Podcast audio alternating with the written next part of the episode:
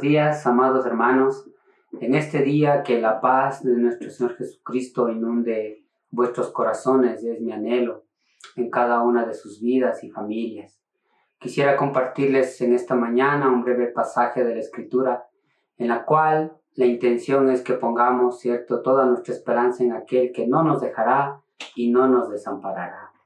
Hoy día se habla mucho sobre por qué están ocurriendo tantas cosas malas y de hecho por qué están recibiendo esas consecuencias personas buenas. La palabra de Dios a la verdad no nos da la idea ni asevera de que existan personas realmente buenas. No hay justo ni aun uno, declara Romanos 3.10. Por cuanto todos pecaron, están destituidos de la gloria de Dios, dice Romanos 3.23. Dice la escritura que todos hemos pecado, que todos hemos fallado. ¿Por qué? Porque Dios es un juez justo y Dios está irado contra el impío todos los días. Salmo 7:11. A todos nos suceden cosas malas, porque somos pecadores, que vivimos en un mundo caído y maldito por el pecado. Así también a los creyentes, a los que hemos depositado nuestra confianza en el Señor, nos ocurren cosas malas, porque somos pecadores redimidos que vivimos en un mundo caído y que de hecho Dios permite que estas cosas malas, negativas que nos ocurren, sean por varias razones importantes, ya que a través de ellas somos perfeccionados y somos llegados a la estatura del varón perfecto que es Cristo Jesús. Una de las razones por las cuales Dios permite estas situaciones que le pasen a sus hijos es para validar nuestra fe, es para saber si nuestra fe en realidad está puesta en la persona correcta. En primera de Pedro capítulo 1 versículo 6 dice la escritura, en lo cual vosotros os alegráis, aunque ahora por un poco de tiempo, si es necesario, tengáis que ser afligidos en diversas pruebas, para que sometida a prueba vuestra fe, mucho más preciosa que el oro, aunque éste perecedero, se prueba con fuego, sea hallada su fe en alabanza, en gloria y honra cuando sea manifestado Jesucristo. Tales pruebas no son para que Dios sepa cómo está nuestra fe, porque Él es todopoderoso y Él lo sabe todo y conoce el corazón de cada una de las personas. Más bien, estas pruebas revelan a quienes las vivimos si nuestra fe es real.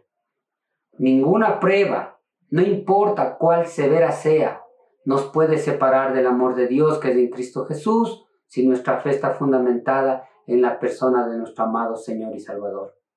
Quienes poseen esa fe auténtica pasarán las pruebas que Dios permite en sus vidas y nos pondrán seguridad, confianza y esperanza.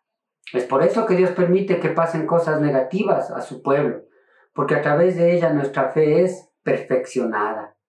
También Dios permite que pasen cosas negativas en nuestras vidas, es para revelar a nuestro corazón qué es lo que en realidad amamos. En el libro de Génesis capítulo 22, versículos del 1 al 2, Dios probó a Abraham, dice la palabra, y le dijo a Abraham, y Abraham le respondió, heme aquí, toma tu hijo, le dijo el Señor, tu único, Isaac, a quien amas, y vete a la tierra de Moriah y ofrécelo allá en holocausto sobre el monte que yo te diré. Dios permite estas situaciones para ver dónde está nuestro corazón, dónde estamos poniendo nuestra esperanza. Para Abraham habría sido algo inconcebible lo que Dios le estaba pidiendo, pero Abraham fue obediente a Dios y esa obediencia tuvo un fundamento que era que Dios amaba más a Dios que a todo lo que Dios mismo le había dado. La voluntad de Adán fue probada y salió a luz que él amaba a Dios sobre todas las cosas, aún por encima de su propio hijo. Y por eso dice la palabra de Dios que en el momento que él estaba para sacrificar a su hijo, Dios envió a su ángel para que ya no lo haga y proveyó un cordero para que se haga el sacrificio y honre a Abraham a Dios. En este día también Dios está probando nuestra fe, está probando nuestro corazón, está sacando a luz qué es lo que en realidad tenemos como prioridad, qué es lo que en realidad amamos, si es a Él o amamos las circunstancias. Mucha gente está desesperada por las cosas de este mundo, desesperada por lo que ha tenido que dejar de hacer porque de pronto su corazón estaba más en la riqueza, su, su corazón estaba más en las cosas terrenales. Y es por eso que Dios permite eso, porque nuestro mayor tesoro debe ser Dios, debe estar en su gracia, debe estar en su misericordia. Su amor nos llena todo sobre todas las cosas y por todas las cosas. Es por eso que Dios permite eso para nuestras vidas. Aún también permite para que nosotros podamos ser obedientes.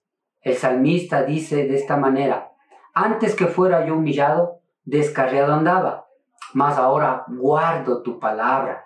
Y en el versículo 71 del Salmo 119 dice, bueno me es haber sido humillado para que aprenda tus estatutos.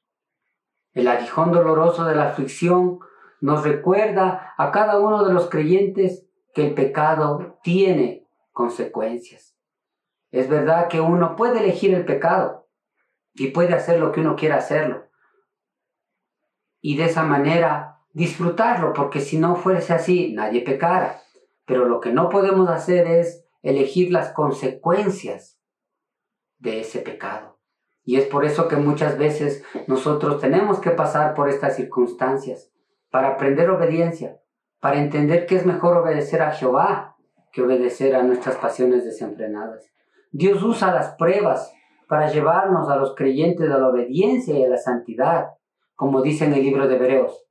Ya habéis olvidado la exhortación que como a hijos se os dirige diciendo, Hijo mío, no menosprecies la disciplina del Señor, ni desmayes cuando eres reprendido por Él, porque el Señor al que ama disciplina y azota a todo aquel que recibe por hijo.